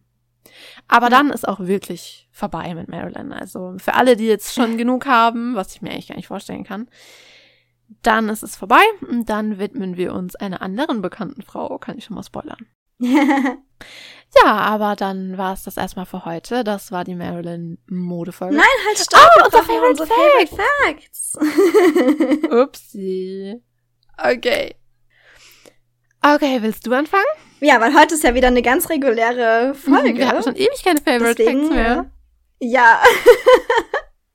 ich okay, willst du anfangen? Also nicht, weil mein Fact so besonders spannend ist. Ja, ich habe tatsächlich einen äh, sehr interessanten Favorite Fact. Okay. Wir haben ja die letzte Folge vor unserer Sommerpause, ging ja über tödliche Modetrends. Aha. Und da spielt es wieder so ein bisschen rein, denn eines der größten Vorbilder für Marilyn Monroe war ja Jean Harlow. Das war tatsächlich, sie wurde immer sehr viel mit ihr verglichen. Natürlich wegen ihrem Äußeren, wegen ihrer Wirkung auf die Männer, weil viele Mädchen wollten natürlich so sein wie Marilyn Monroe und eben damals auch wie Jean Harlow. Jean Harlow ist auch eine Schauspielerin, die damals in der Anfangszeit der Sprachfilme, also es gab ja erst die Stummfilme, dann haben die Leute angefangen zu reden in den Filmen und da war Jean Harlow das Filmidol. Und Jean Harlow war zum Beispiel auch dafür verantwortlich, dass sich dieses Bild der, des, der sexuell belastet oder be behafteten Frau in den Filmen so ein bisschen wandelt. Also es gab ja in den Stummfilmzeiten war das ja oft dieser Vamp äh, mit dunklen Haaren, dunkel geschminkten Augen, mysteriös, also Gloria Swanson, das war so ihre Zeit. Und dann später, als die Talkies aufkamen, also die Sprachfilme, war eben Jean Harlow mit ihrer platinblonden Mähne, also die hatte auch sehr, sehr weiß gefärbte Haare, also wirklich fast weiß, war eben so das neue femme fatale Bild der Zeit. Und das führt sich natürlich auch mit, also das haben sehr, sehr viele Schauspielerinnen nachgeeifert und eine, die damit definitiv verglichen werden kann oder auf dem gleichen Level an femme fatale Material ist, ist eben Marilyn Monroe. Und die Art und Weise, also heutzutage kennt man das ja Bleichung. Es bleichen die Haare ähm, mit Peroxid. Das ist immer noch nicht gesund, habe ich ja schon gesagt. Lasst bitte die Finger davon. Aber die Art und Weise, wie Jean Harlow damals ihre Haare gebleicht hat, war tödlich, wenn man so möchte. Also sie ist ja an Nierenversagen gestorben und es kann tatsächlich auf unter anderem natürlich ihren ungesunden Lebenswandel zurückgeführt werden, aber eben auch auf ihre platinblonden Haare. Denn sie hat sich damals wöchentlich, liebe Leute, okay, wöchentlich, die Haare äh, behandelt mit Ammoniak, Chlorox Bleichmittel und Lux Seifenflocken. Lux Seifenflocken waren damals ein ja, wie so ein Waschmittel, äh, konnte man der Wäsche beimischen, damit die wieder schön, schön perlweiß wird. Und natürlich, wenn man sich das in die Haare macht, in Verbindung eben mit diesem Chlorox-Bleichmittel, was ja eben zum Beispiel auch zum Toilettenbleichen, also für so Porzellan und sowas benutzt werden kann. Und Ammoniak, das ist ja heute teilweise immer noch in Haar, oder war bis vor ein paar Jahren immer noch in Haarfarben drin. Das sind alle drei keine besonders guten Stoffe, die man sich über irgendwo an den Körper schmieren sollte. Und ähm, natürlich hat dann mit der Zeit die Kopfhaut eben auch teilweise die Stoffe aufgenommen und deswegen kann man dieses Nierenversagen auch so ein bisschen auf diese Haarfarbe zurückführen. Aber das ist natürlich eine, ich habe ja schon gesagt, Marilyns Haarroutine war auch in keinem Fall gut. Ja, dieses dreiwöchige Blondieren alle drei Wochen. Aber wöchentlich sich die Haare zu bleichen mit solchen toxischen Materialien war natürlich ganz und gar nicht gut. Und das ist natürlich eine Sache, die Jean Harlow zum Beispiel und Marilyn Monroe eben auch gemein hatten, äh, gemeinsam hatten, dass sie dadurch sehr geschwächte, sehr beschädigte Haare, aber eben auch dieses platinblonde Haar bekommen haben, was man eben damals wollte, was damals im Trend lag und was damals ja, gefragt war. Ja, einfach nur verrückt. Ja, immer wieder crazy, was Leute auf sich nehmen für die Schönheit und für die Mode. Ich finde es absolut abgefahren. Also gerade wie gesagt als jemand, der auch in dem Bereich schon gearbeitet hat, mit Haarfarbe, mit äh, Bleichmittel und so. Also wie gesagt, Haare bleichen ist eigentlich niemals eine Option, würde ich mal behaupten. Aber ja, schon gleich gar nicht mit Ammoniak und Lux-Seifenflocken, bitte. Furchtbar, furchtbar, furchtbar, furchtbar. Ja. Was ist dein Favorite Fact? Ich hoffe, der ist ein bisschen fröhlicher. Gut, das ist ja. den Favorite Fact so, dass wir euch nicht mit so einem Bummer nach Hause schicken. Ja, meiner hat auch was mit dem Tod zu tun, aber ist trotzdem nicht ganz so nicht ganz so niederschmetternd. Also, ich habe schon ganz viele Videos gesehen oder Texte gesehen, die sich mit dem Vergleich bekannter Frauen auseinandersetzen. Und zwar zwischen Sissy, Marilyn und Lady Di. Also, das sind wirklich so drei Persönlichkeiten, uh. die irgendwie immer so zusammengebracht werden. Und ich kann diesen Vergleich auch wirklich gut nachvollziehen, weil man muss ja echt sagen, es gibt wirklich viele faszinierende Frauen, die beliebt sind, die hübsch sind und so weiter. Aber diese drei Frauen sind ja wirklich, das ist eine ganz andere Liga, das ist irgendwie eine ganz andere Welt. Mhm. Und das sind halt wirklich so Persönlichkeiten, die einfach alles überstrahlen und alle Menschen so in ihren Bann ziehen. Und mein Favorite Fact ist ein verbindendes Glied zwischen Marilyn und Lady Di. Denn jeder kennt ja Elton Johns Lied Candle in the Wind. den er auf Lady Mhm. Di's Beerdigung gesungen hat. Der Song, geschrieben von Bernie Taupin, erschien allerdings schon 1974 auf einem seiner Alben und wurde dann als Single ausgekoppelt. Und damals waren die Anfangsworte nicht Goodbye England's Rose, sondern Goodbye Norma Jean. Der Song war nämlich Mhm. ursprünglich für Marilyn geschrieben worden und Ja. wurde dann umgedichtet für Dianas Beerdigung. Mhm. Und das finde ich irgendwie faszinierend, dass da so, weißt du, weil es ja wirklich zwei so unglaublich bekannte und wahnsinnige Persönlichkeiten sind und dass der Mhm. Song eigentlich für sie Ja, es sind ja auch so beide zu ihrer Zeit die meist fotografierten Frauen gewesen. Also Ja, Marilyn total. war ja, war ja unheimlich vorfotografiert. Lady Di haben wir in der Folge oder in den Folgen über Lady Di auch schon erwähnt, dass sie, ich glaube, bis zum heutigen Tage die meist fotografierte Frau sogar ist. Also Marilyn wurde von Lady Di abgelöst in der Kategorie, aber ja. Ja, und irgendwie berührt mich das, dass ausgerechnet der Song, der dann auf ihrer Beerdigung gespielt wurde, ursprünglich für Marilyn geschrieben wurde. Finde ich Mhm. irgendwie, weiß nicht, berührend. Ja. Naja, aber über eben genau diese Frage, was Marilyn eben an sich hatte und was vielleicht eben auch Lady Di und Sissy an sich hatten, dass die ganze Welt so verrückt nach ihnen war und immer noch ist, darüber sprechen wir nächste Woche. Mm, also seid auf jeden Fall gespannt. Das wird nochmal richtig interessant. Also, das ist ja so ein Thema, das natürlich kann man dazu recherchieren, auf klar, auf jeden Fall. Aber da wird bestimmt der ein oder andere Dialog nochmal stattfinden, weil es ist ja wirklich so auf so verschiedene Art und Weise auch auf, auslegbar, warum genau Marilyn Monroe so ein krasses Popkulturphänomen ist, wie sie es ja ist, äh, immer noch. Also es kommt ja gefühlt jedes Jahr irgendein Film oder irgendeine Serie raus, die zum Beispiel diese Szene aus Blondinen bevorzugt imitiert.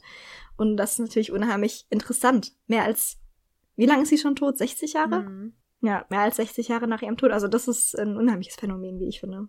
Ja, äh, ja, und darüber werden wir nächste Woche dann mehr hören. Dann würde ich sagen, schaltet auf jeden Mhm. Fall ein, auch am Freitag für ihre Todesfolge. Mhm. Das ist jetzt nämlich nicht mehr Weiberspeck, sondern der Marilyn Podcast. Ja. Erscheint zumindest so. Also, falls euch, falls euch das langsam zu viel wird mit Marilyn, können wir euch natürlich auch empfehlen, dass ihr dem Podcast einfach folgt. Und dann seht ihr immer, wenn neue Folgen rauskommen, dann könnt ihr gucken, was ist der Folgentitel. Und wenn es immer noch Marilyn ist, dann ist es so, könnt ihr anhören, wenn ihr noch wollt, wenn ihr noch Lust habt. Also, wir haben auf jeden Fall noch Lust, über Marilyn zu reden. Wir könnten ja einen ganzen Podcast über sie machen. Und wenn ihr aber jetzt sagt, okay, das ist mir schon ein bisschen zu viel, Marilyn, dann könnt ihr einfach warten, bis die nächste Folge rauskommt. die dann nicht mehr über Marilyn ist. Das wird euch dann nämlich auch angezeigt. Und wir können euch ja schon mal verraten, die nächste Folge nach Marilyn wird auch ein richtiger Kracher. Pauline hat ja schon gerade gesagt, das geht auch über eine sehr, sehr starke Frau, die sehr viel verändert hat. Also, da könnt ihr auf jeden Fall schon drauf gespannt sein. Oh, yes. Dann hören wir uns am Freitag wieder und dann nächsten Montag wieder. Bis Mhm. dahin. Bis dahin, ciao, ciao.